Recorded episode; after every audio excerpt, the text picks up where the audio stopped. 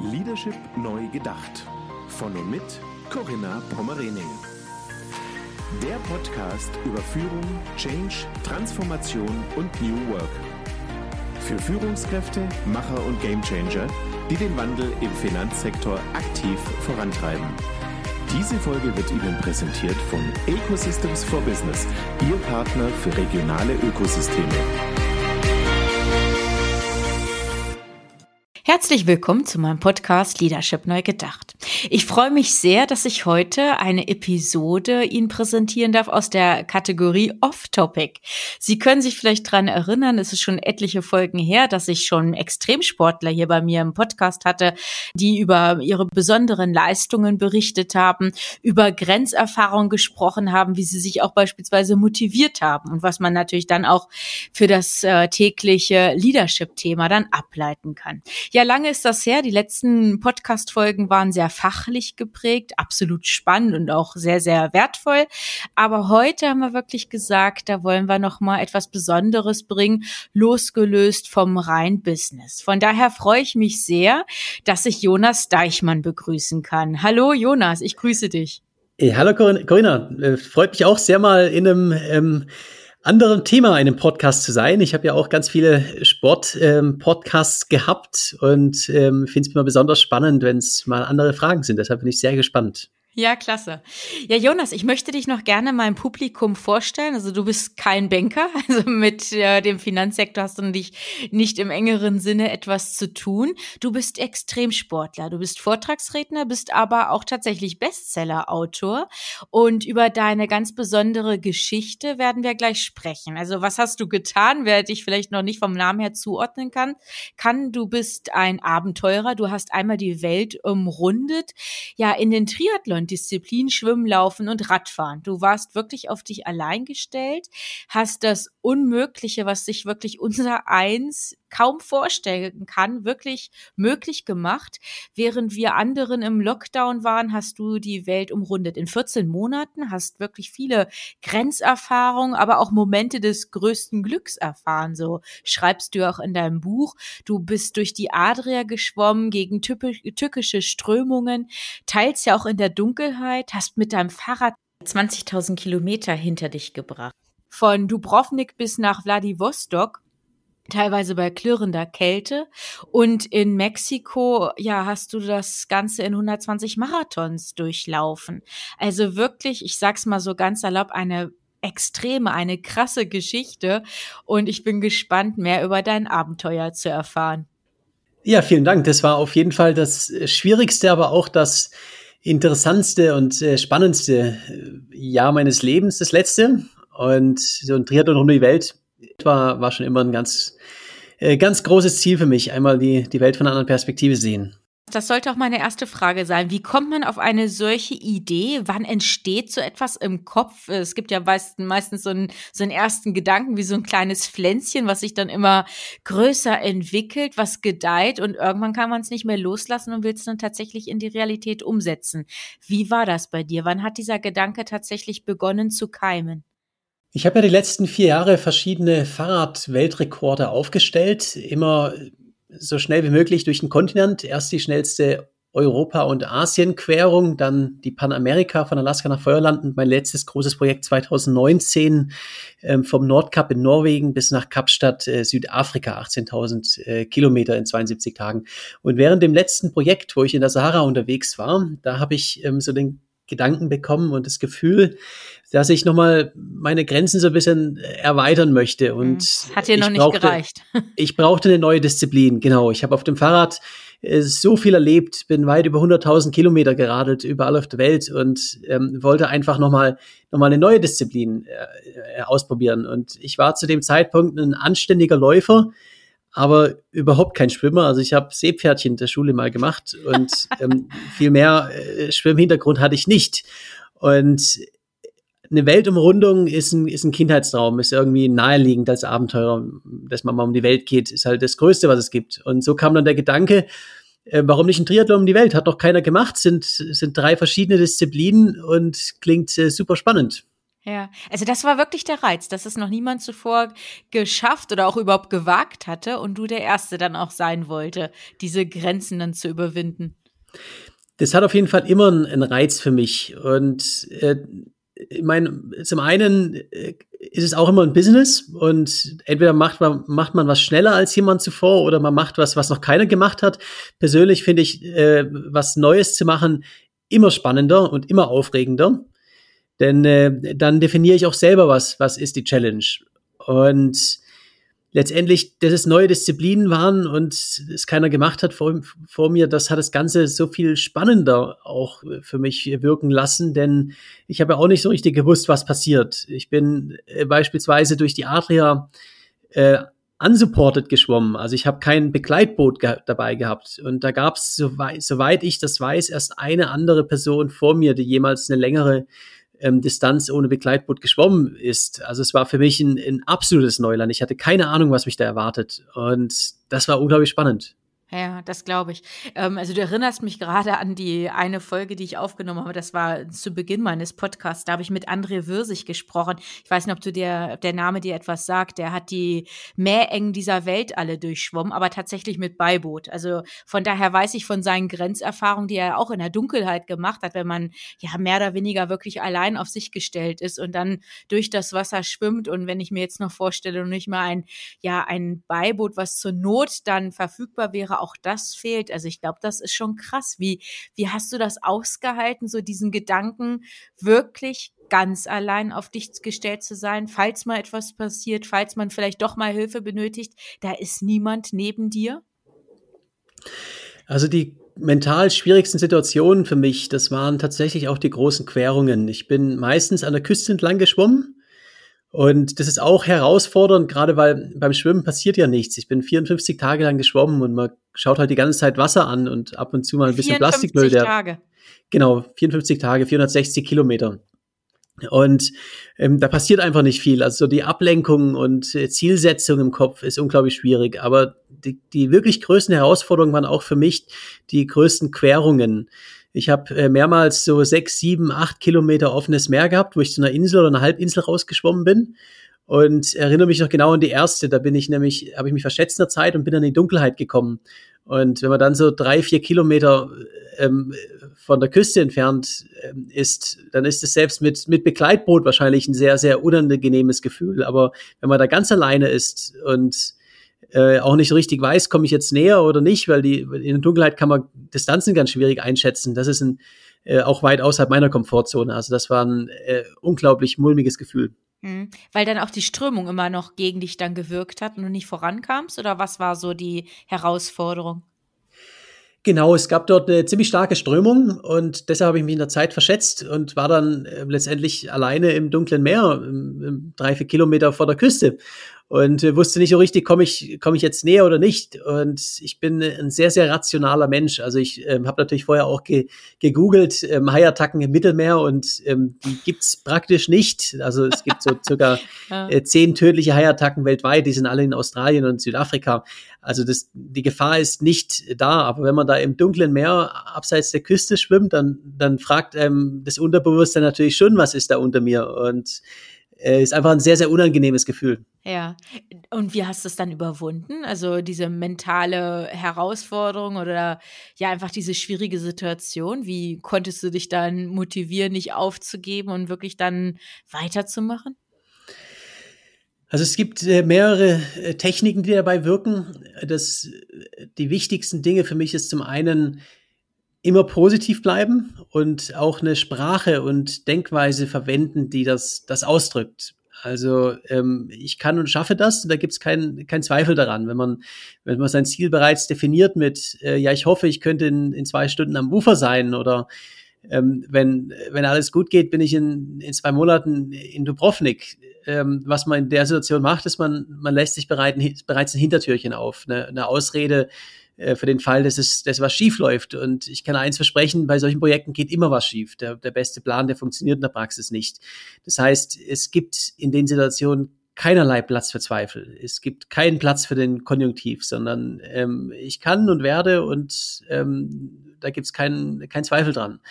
Und dann natürlich kleine Ziele setzen. Also man muss einfach die, ja, wenn es weit weg erscheint, das Ziel, dann muss man sich äh, im Kopf ein kleines Ziel heruntersetzen. Heißt, ähm, wenn ich da im dunklen Meer bin, dann, dann fokussiere ich mich jetzt, okay, jetzt schwimmst du fünf Minuten und dann schaust du nochmal, wo du bist, und dann schwimmst du nochmal fünf Minuten. Und so geht's immer, immer weiter. Und in meinem, meinem Kopf ist der Fokus immer auf dem, auf dem kleinen Ziel, wenn das, das große Ziel weit weg ist. Hm, okay, das hat dir dann geholfen. Das ist, das hilft. Also es ist, äh, sind die beiden Dinge sind, sind absolut essentiell für den, für den Extremsport und vor allen Dingen auch die Langdistanz, wenn das Ziel weit weg ist. Hm. So, und dann bist du angekommen in Dubrovnik. Da war es dann immer noch dunkel oder war schon wieder der Morgen angebrochen?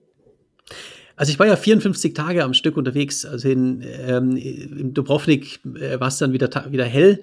Ich bin ja äh, normalerweise auch nur tagsüber geschwommen und habe mein, mein Floß im Schlepptau hinter mir hergezogen, bin dann abends ans Ufer geschw geschwommen, habe dann dort ähm, bivakiert und bin am nächsten Tag weitergeschwommen. Das, ich bin natürlich ein paar Mal in die Dunkelheit gekommen, das war aber immer letztendlich ein falsch kalkuliert und oder war Strömungen oder gab Wind, von dem ich nicht gewusst habe und habe mich dann verschätzt. Aber normalerweise bin ich, äh, bin ich tagsüber geschwommen. Mhm. Also du hast dein Floß hinter dir hergezogen, heißt ja auch tatsächlich, es hat kein Empfangskomitee an Land auf dich gewartet und dir etwas vorbereitet. Du warst wirklich ganz allein unterwegs. Kein, kein Support-Team, was auf, was dich unterstützt hat, was dir irgendwie ja eine Hilfestellung auch gewesen ist? Genau, das war auch äh, mit das Schwierigste. Das Schwimmen an sich war ähm, herausfordernd, aber ähm, viel schwieriger war das Ganze drumherum, die, die Logistik, die Schlafplätze. Ich habe oft irgendwo an, auf irgendwelchen Felsen bivakiert im, im Regen und habe hab kein Zelt dabei gehabt, weil einfach kein Platz für da war. Und ähm, auch die Essensversorgung. Ich bin dann immer alle zwei, drei Tage irgendwo in den Hafen geschwommen, zum nächsten Supermarkt gelaufen und dann wieder zurück an derselben Stelle und, und wieder ins Wasser. Aber Schwimmen ist so unglaublich ähm, unvorhersehbar. Denn wenn es eine Strömung gibt, von der ich nicht weiß, oder der, die Windrichtung verändert sich, dann schwimme ich halt keine zwölf Kilometer mehr am Tag, sondern vielleicht nur noch fünf. Und dementsprechend ähm, dauert dann auch der Weg zum nächsten Supermarkt ein bisschen länger. Und äh, da bin ich dann ziemlich oft auch äh, einfach hungrig gewesen und habe hab mich total in der Zeit verschätzt. Vielleicht kannst du mal darauf eingehen, auf dieses Leistungsgap vom Seepferdchen bis hin zu so einem Extremschwimmer-Dasein. Hast du dich denn dann noch vorbereitet? Bevor du die Tour gestartet hast, hast du Schwimmtraining genommen? Hast du Schwimmen nochmal trainiert, auch im offenen Meer? Oder wie hast du da deine Vorkehrungen getroffen? Ich habe das Projekt ja noch vor Corona geplant gehabt, aber äh, bin dann nach der ersten Corona-Welle gestartet. Das heißt, äh, Schwimmtraining hat tatsächlich nicht geklappt, weil alle Schwimmbäder auch zu waren. Ähm, ich habe natürlich so ein bisschen im, in, in Schweden dann öfters im, im See trainiert und gerade beim Laufen, ich habe dann viel mit mit zwei, zwei Autoreifen, die ich mir um die Hüfte gebunden habe, so an einem Seil ähm, und bin mit denen dann die, die Berge hochgerannt, um einfach zu simulieren, wie ist es auch mit einem Anhänger zu laufen. Und mein großer Test am Ende war ähm, ein Triathlon rund um Deutschland, bei dem ich dann, es war die 16-fache Ironman-Distanz, bei dem bin ich dann der Länge nach durch den Bodensee geschwommen, auch mit Floß. Und das war dann der letzte Test für die, für die Adria. Aber ich bin ähm, als relativer Neuling dort ins Wasser gestiegen. Und dementsprechend habe ich auch meine Schwimmzeiten äh, ziemlich verbessert. Also ich bin, bin über 30 Prozent schneller geworden von Tag 1 zu Tag 54. Ja, okay, also gleich so eine Lernsession gewesen. Also man schmunzelt jetzt drüber, aber es ist also meine Hochachtung vor dieser Leistung. Es ist unvorstellbar, was du da abgewickelt hast und quasi ja auch so am Stück dann geschwommen bist. Wie schwer ist dieses Floß? Was, wie können wir uns das vorstellen? Was du dahinter dir hergezogen hast beim Schwimmen noch? Ja, also es hat, äh, kommt darauf an, ob ich jetzt gerade losgeschwommen bin oder schon ans Ende ähm, der bis zur nächsten Verpflegungsstation gekommen bin. Denn äh, so mehr als die Hälfte des Gewichts war natürlich Essen und, und Wasser. Äh, Wasser ist ein Riesenproblem beim Schwimmen.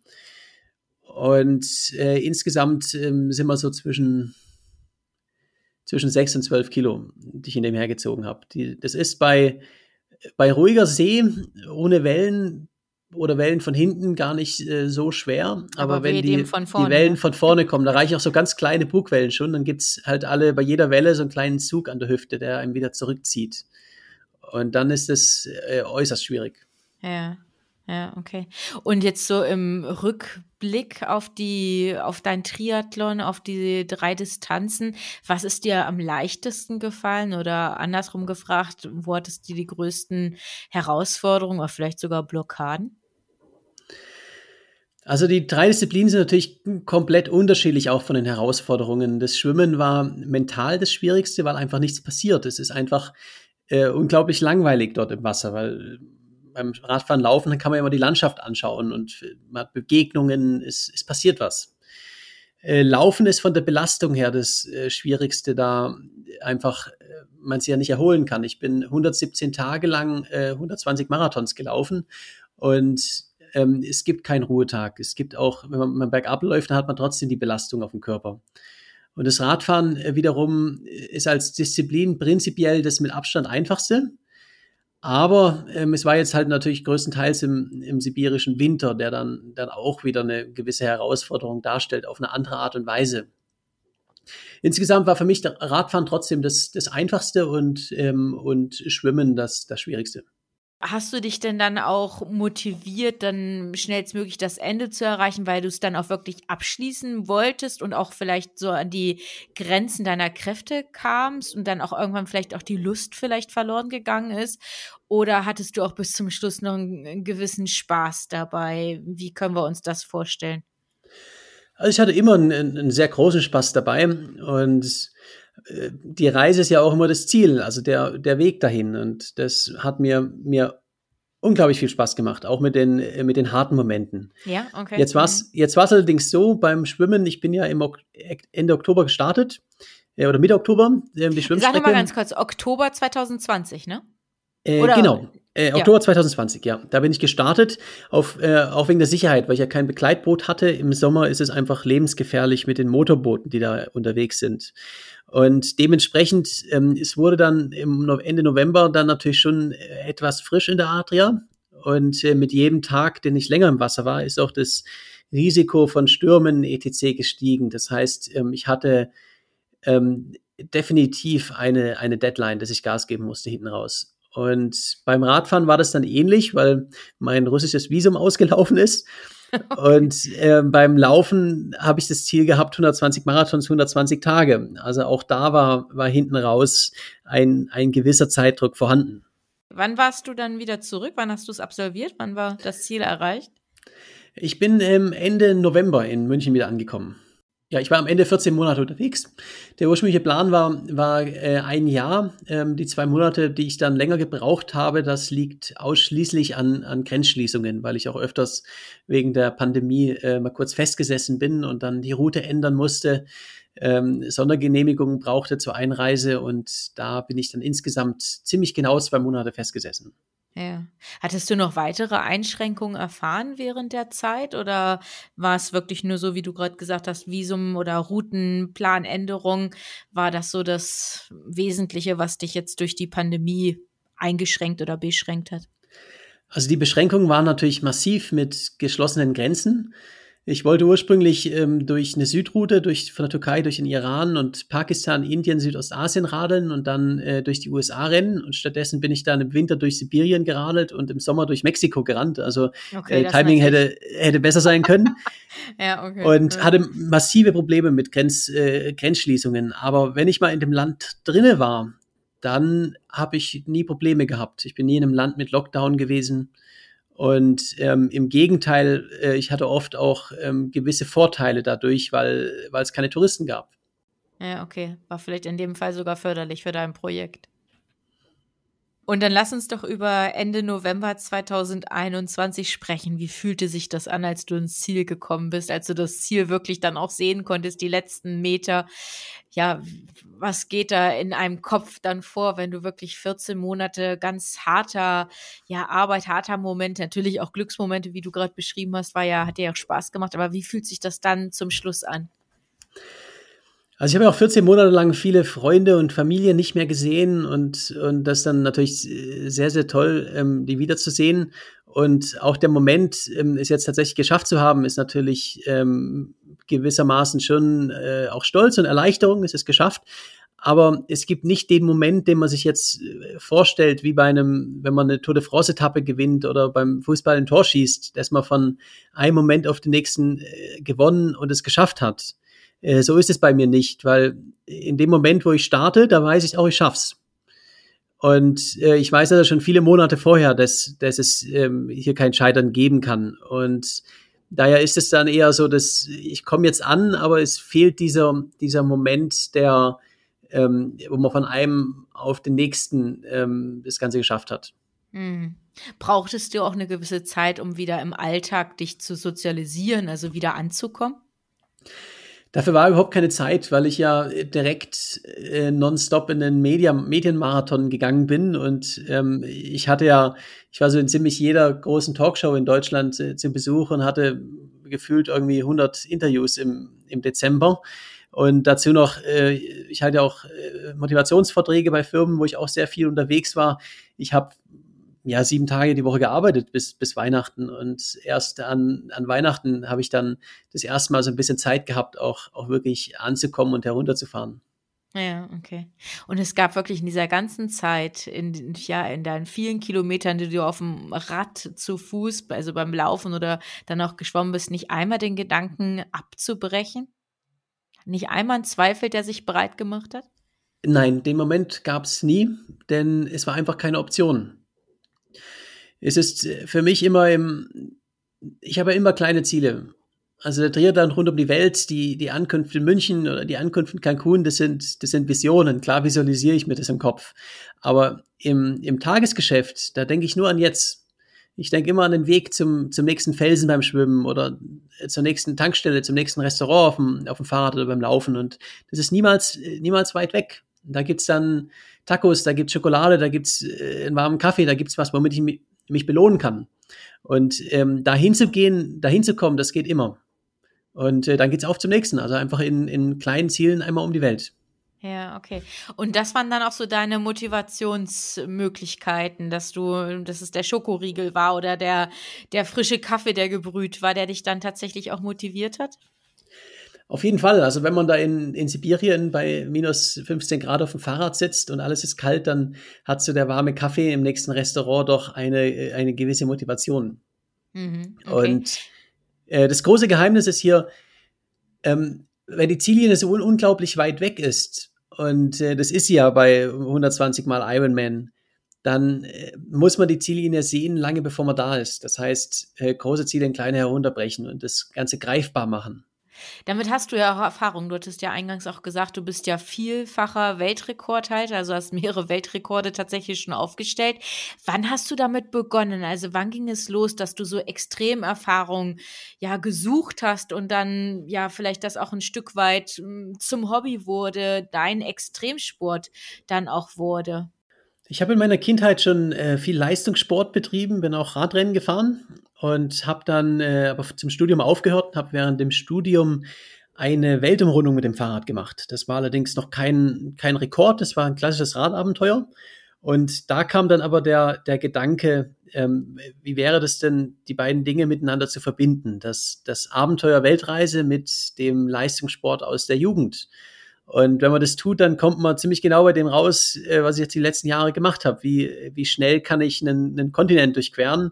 Oder ähm, wie schaffe ich einen, einen, einen 120-fachen Ironman einmal um die Welt?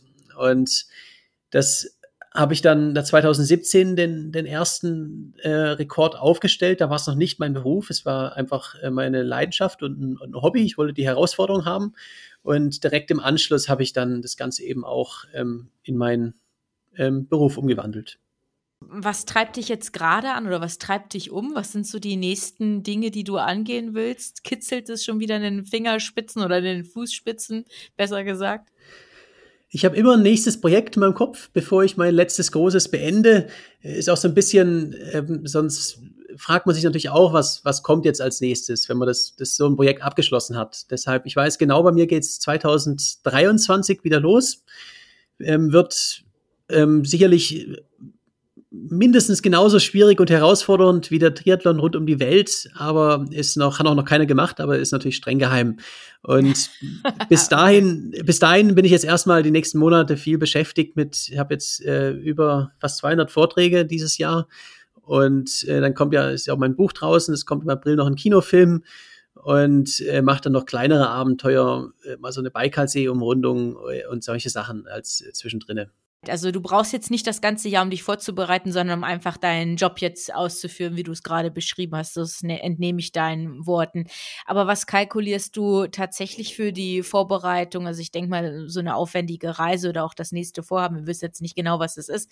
Da bedarf es ja schon eine Analyse, eine Vorbereitung, muss sicherlich einiges in die Wege leiten. Wie viel Zeit planst du dafür ein oder was hast du auch für deine letzte ähm, Triathlon-Umrundung dann auch benötigt für die Vorbereitung allein? Ich würde sagen, circa ein halbes Jahr. Und äh, ist ein bisschen länger, wenn ich jetzt nur Fahrrad fahren würde, dann wäre das in, einem, in einer Woche ähm, eigentlich durch die Planung. Aber gerade weil jetzt ja auch neue Disziplinen dabei sind, ähm, dauert das alles ein bisschen länger, weil es äh, vor allen Dingen erstmal die Machbarkeit, äh, da sieht es Grenzschließungen, Strömungen, etc. müssen analysiert werden. Und ähm, politisch gesehen geht das Ganze überhaupt. Und äh, ich habe jetzt natürlich auch viel Zeit damit verbracht, mit dem, mit dem ganzen Testen. Also zum einen das Flows zu testen, und ähm, auch, ich war in der Kältekammer der, der Deutschen Bahn mit meinem Fahrrad und habe dort mal vier Stunden auf dem Home Trainer trainiert, um einfach zu testen, ähm, was passiert da, wenn ich im, im Winter bei minus 20 Grad durch Sibirien radel. Und da meine ich nicht nur meinen Körper, sondern äh, die Elektronik zum Beispiel und auch die Schmierstoffe. Was mache ich, wenn die, die Kette einfriert und solche Sachen? Und das habe ich natürlich alles getestet. Also da war weniger, weniger das, das körperliche Training, sondern vielmehr auch die, die Logistik dahinter, die, die einfach Zeit in Anspruch nimmt. Ja, also wirklich beeindruckend, wenn man das so hört, äh, wie du das alles entsprechend ja vorbereitet und dann ja auch umgesetzt hast. Hast du in der Zeit, in diesen 14 Monaten auch Kontakt zu deiner Familie gehalten über ja, Videokonferenzen oder Telefonate oder hast du dich auch ein Stück weit bewusst abgeschottet? Ja, das ist das Tolle an der, an der aktuellen, ähm, den technischen Fortschritt, was man da für Möglichkeiten hat. Ich habe so alle zwei, drei Tage mit meinem Vater telefoniert, der ist ja auch mein, mein Manager. Und ab und zu mit, mit Bruder, Mutter, etc.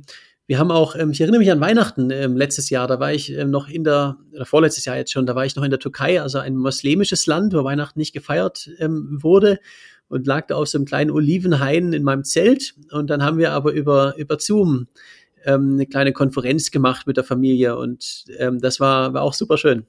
Hm. Ganz anders aber dann wahrscheinlich die, die Nähe zur Familie, zumindest so virtuell zu haben, die dann doch die Verbindung dann darstellt an Weihnachten. Ja. Genau. genau. Ja, klasse. Was können wir aus deinen extremen Grenzerfahrungen, die einfach dein Sport, dein, dein Hobby, deine Berufung auch mit sich bringt, was können wir daraus ableiten für unser für unsere tägliche Arbeit. Also der Arbeitsalltag ist sicherlich noch geprägt von der Pandemie, aber auch von vielen anderen Herausforderungen. Viele Branchen, jetzt in meiner fokussierten Branche Finanzsektor, ja, sind es natürlich die Themen des, des Wandels, der Transformation. Was können wir aus, dir, aus deinen extremen Erfahrungen vielleicht auch mal so als, als ja, Idee, als Motivation auch mitnehmen? Was kannst du Führungskräften oder auch Nachwuchskräften raten? Also ein paar Dinge habe ich ja schon gesagt. Mhm. Ähm, das Thema äh, Zielsetzung beispielsweise, dass man sich äh, kleine Ziele setzt und die greifbar macht und sich dann auch, ähm, auch belohnt für das Erreichen eines Ziels, ist äh, unglaublich wichtig. Genauso wie ähm, die eine positive Einstellung und auch die Verwendung von, äh, von solchen Wörtern, dass man, ich habe ja vorher im Vertrieb gearbeitet ähm, und letztendlich ist ja alles im, im Leben ist Vertrieb und Verkaufen. Und äh, wenn man zu Kunden geht und ihm, äh, ihm sagt, ja, lieber Kunde, ich glaube, ähm, das bietet ihnen einen Mehrwert, dann, dann kommt beim Kunden an, ähm, ah, sie glauben das nur und äh, wissen es nicht im Unterbewusstsein. Also, äh, und so ist es bei Vorstellungsgesprächen, etc., ähm, ja genau dasselbe. Und also diese, diese, diese positive Einstellung und, und, und Wortwahl und Denkweise ist, ist was, was in, in allen Lebensbereichen äh, unglaublich wichtig ist.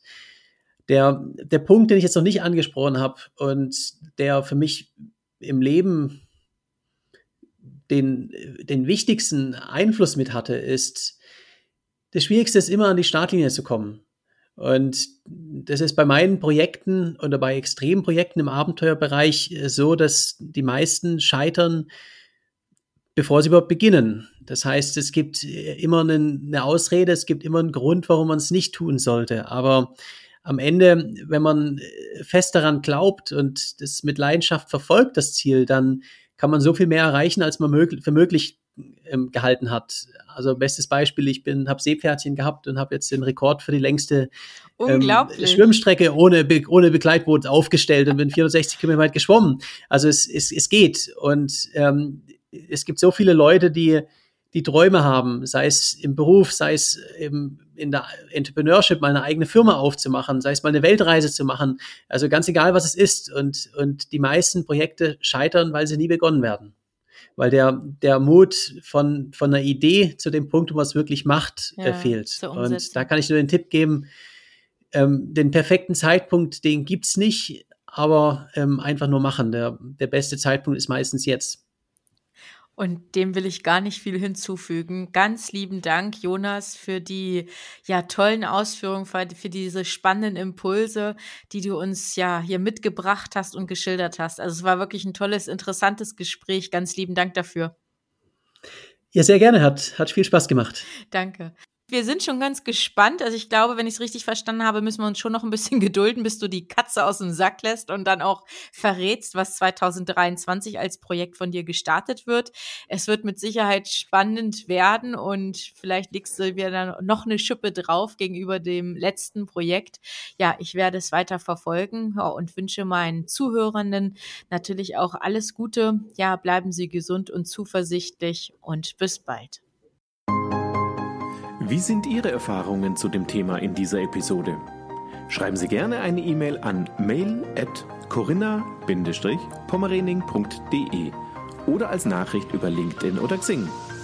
Und hören Sie wieder rein, wenn eine neue Folge von Leadership neu gedacht auf Sie wartet. Unterstützt von Ecosystems for Business, Ihr Partner für die Entwicklung von regionalen Ökosystemen.